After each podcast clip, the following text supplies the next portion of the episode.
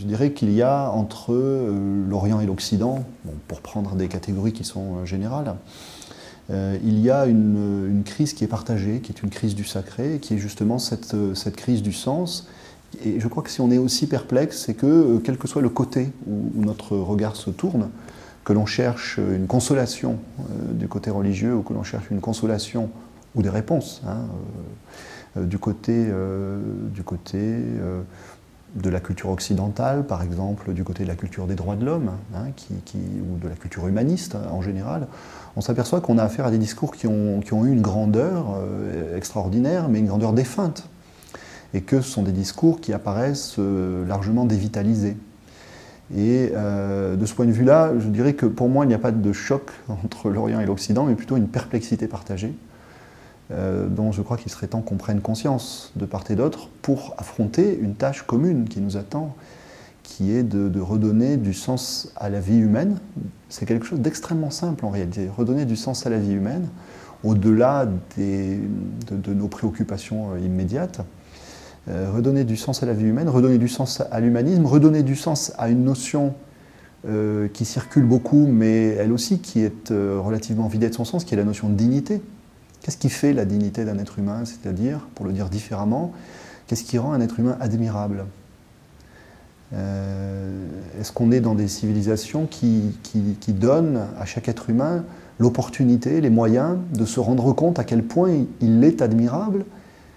Et plus encore, est-ce qu'on donne à cet être humain la possibilité de développer ce qui est admirable en lui? Parce que Peut-être que cette chose-là n'existe pas, spontanément en chacun, mais qu'elle est le résultat d'un travail sur soi, une certaine culture de soi? Le temps prophétique est derrière nous.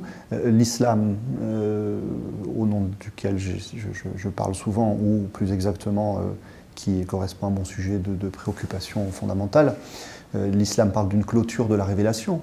C'est intéressant cette idée, c'est-à-dire que Dieu ne parlera plus.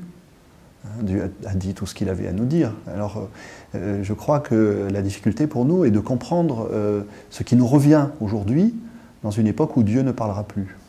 Euh, est-ce que ça veut dire, comme le proclame l'athéisme, que désormais nous sommes livrés à notre individualité, dans ce cas-là de plus limité, mondain, dérisoire? Est-ce que la fin de la parole de Dieu est la fin du sacré, la fin d'une transcendance possible pour nous? Euh, je voudrais insister sur le fait que nous sommes vraiment particulièrement démunis par rapport à ça, et euh, nous sommes même démunis au moment de poser la question de ce qu'il y a à faire, avant même d'y répondre. C'est-à-dire que euh, vous avez dit qu'il s'agissait de retrouver quelque chose. Mais en quel sens entend-on ce verbe retrouver? Est-ce qu'il s'agit de revenir en arrière ou de réinventer, de refonder, de reformer? À l'intérieur de ce projet, à quoi les religions aujourd'hui peuvent-elles nous, servir? On parle beaucoup de retour des religions actuellement. Il est évident, je crois, pour tout le monde, en tout cas pour tous les esprits sensés, que les religions, si elles doivent revenir ou si elles ont encore quelque chose à apporter au monde contemporain, ne pourront certainement pas le faire en se réactualisant sous leurs formes anciennes ou sous leurs formes établies. Il faudra nécessairement que euh, quelque chose soit exhumé d'elles, et j'aurais presque envie de dire exhumé de leurs cadavres, euh, qui en même temps les régénère et nous régénère. Les religions, me semble-t-il, ont épuisé leur génie en tant que chemin vers. Mais si on s'interroge sur la nature d'un chemin, de ce qu'est un chemin, quand un chemin s'arrête, euh, est-ce que, est, que, le point où on est arrivé correspond à l'échec du chemin ou à l'arrivée du chemin? C'est-à-dire qu'aujourd'hui, euh, nous avons tendance à dire que les religions euh, ont épuisé leur vitalité, etc., etc., euh, qu'elles sont moribondes, moribondes notamment à cause de leur caractère qui est devenu extrêmement figé, extrêmement solidifié. Mais il est possible qu'elles aient produit quelque chose, c'est-à-dire qu'elles aient conduit l'humanité jusqu'à un certain point, et que nous n'ayons pas compris encore où elles nous ont amenés.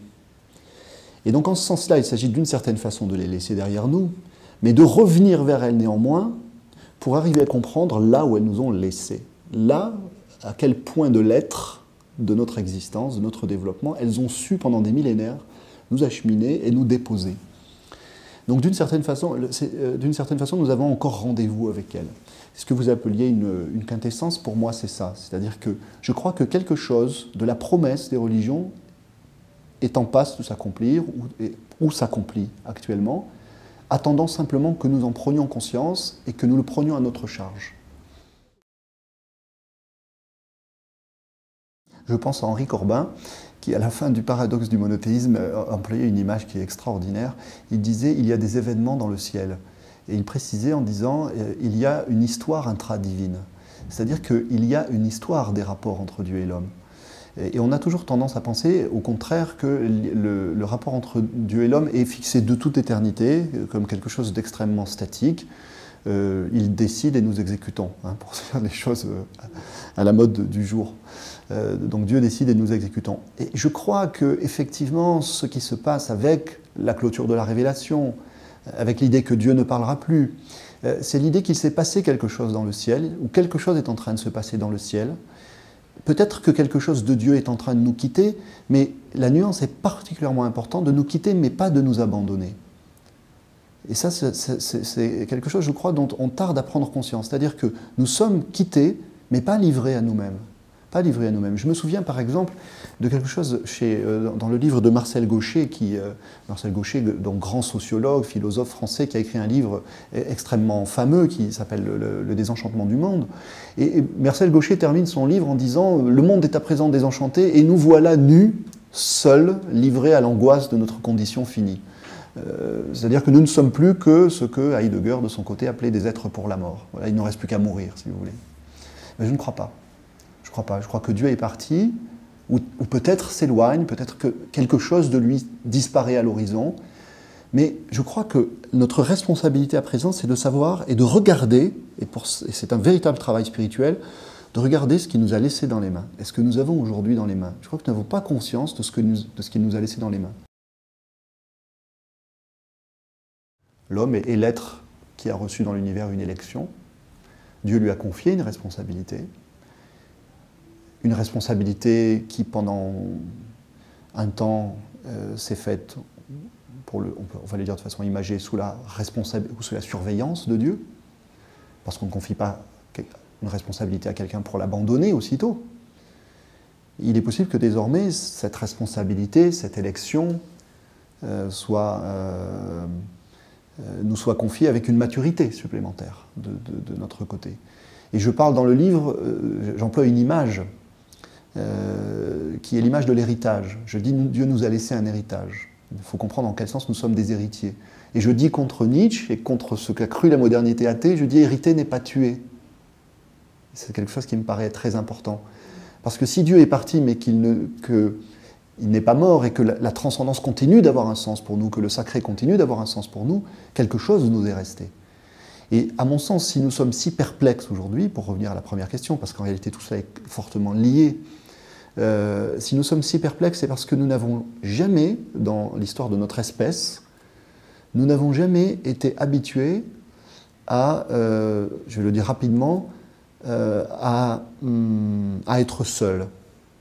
À être seuls et à assumer la responsabilité spirituelle du monde, ou à assumer la responsabilité spirituelle, ou peut-être même, pourrait-on dire, la direction spirituelle de l'univers. Nous ne savons pas à quoi ça peut correspondre pour l'être humain nous avons toujours été dans une position qui était une position seconde vis-à-vis du divin.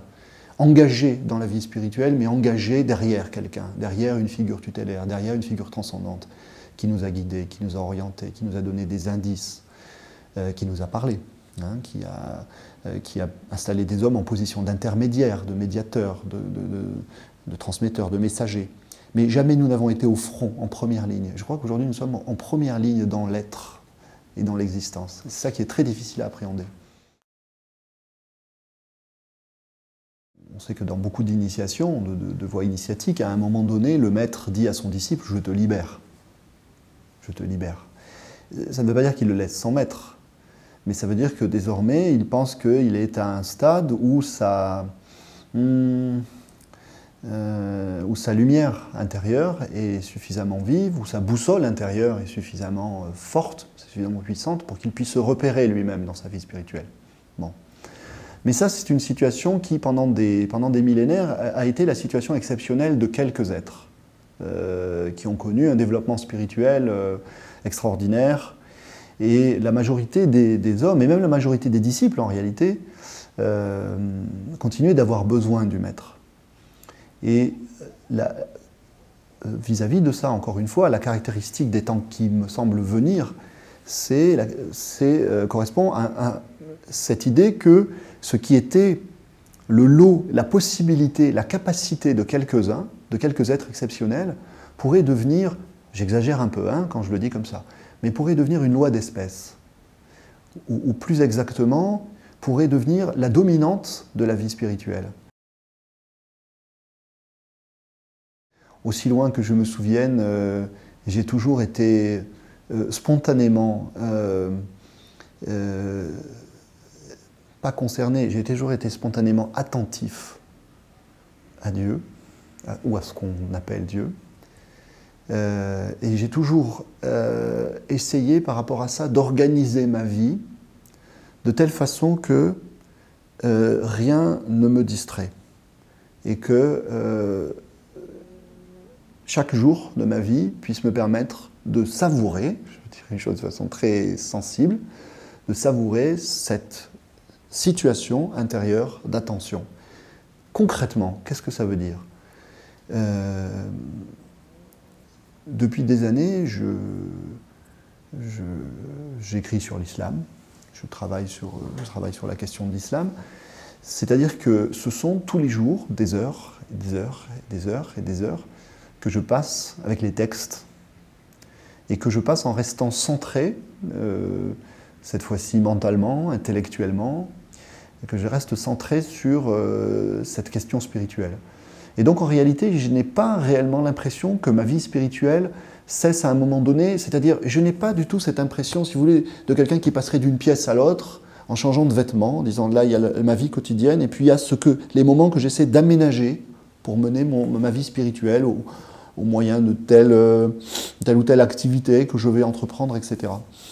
Euh, c'est un euh, c'est avant tout, une, c'est avant tout une, une, situation intérieure, d'attention. Voilà. Est-ce que c'est un événement, est-ce que c'est en moi un événement ou une expérience mentale, psychique? Honnêtement, je ne saurais pas répondre. C'est trop profond pour que je mette des mots dessus. C'est une situation d'attention. J'ai l'impression d'être continuellement orienté et que de ce point de vue-là, toutes mes préoccupations, quelles qu'elles soient, mondaines, sociales, etc., etc., euh, ne parviennent pas à me, distraire de ça. C'est la préoccupation fondamentale de ma vie, le, moteur fondamental de ma vie, euh, quelque chose de tellement essentiel et profond qu'en réalité tous les mots que je pourrais mettre dessus n'ont aucune valeur. C'est-à-dire que si on me disait euh, c'est une préoccupation, je dirais non. Si on me disait c'est une tension, je dirais non. Si on me disait tu vises Dieu, je dirais non. Si on me disait tu vises le sacré, je dirais non. Si on me disait tu cherches, je dirais non. Si on me disait tu as trouvé, je dirais non. Voilà.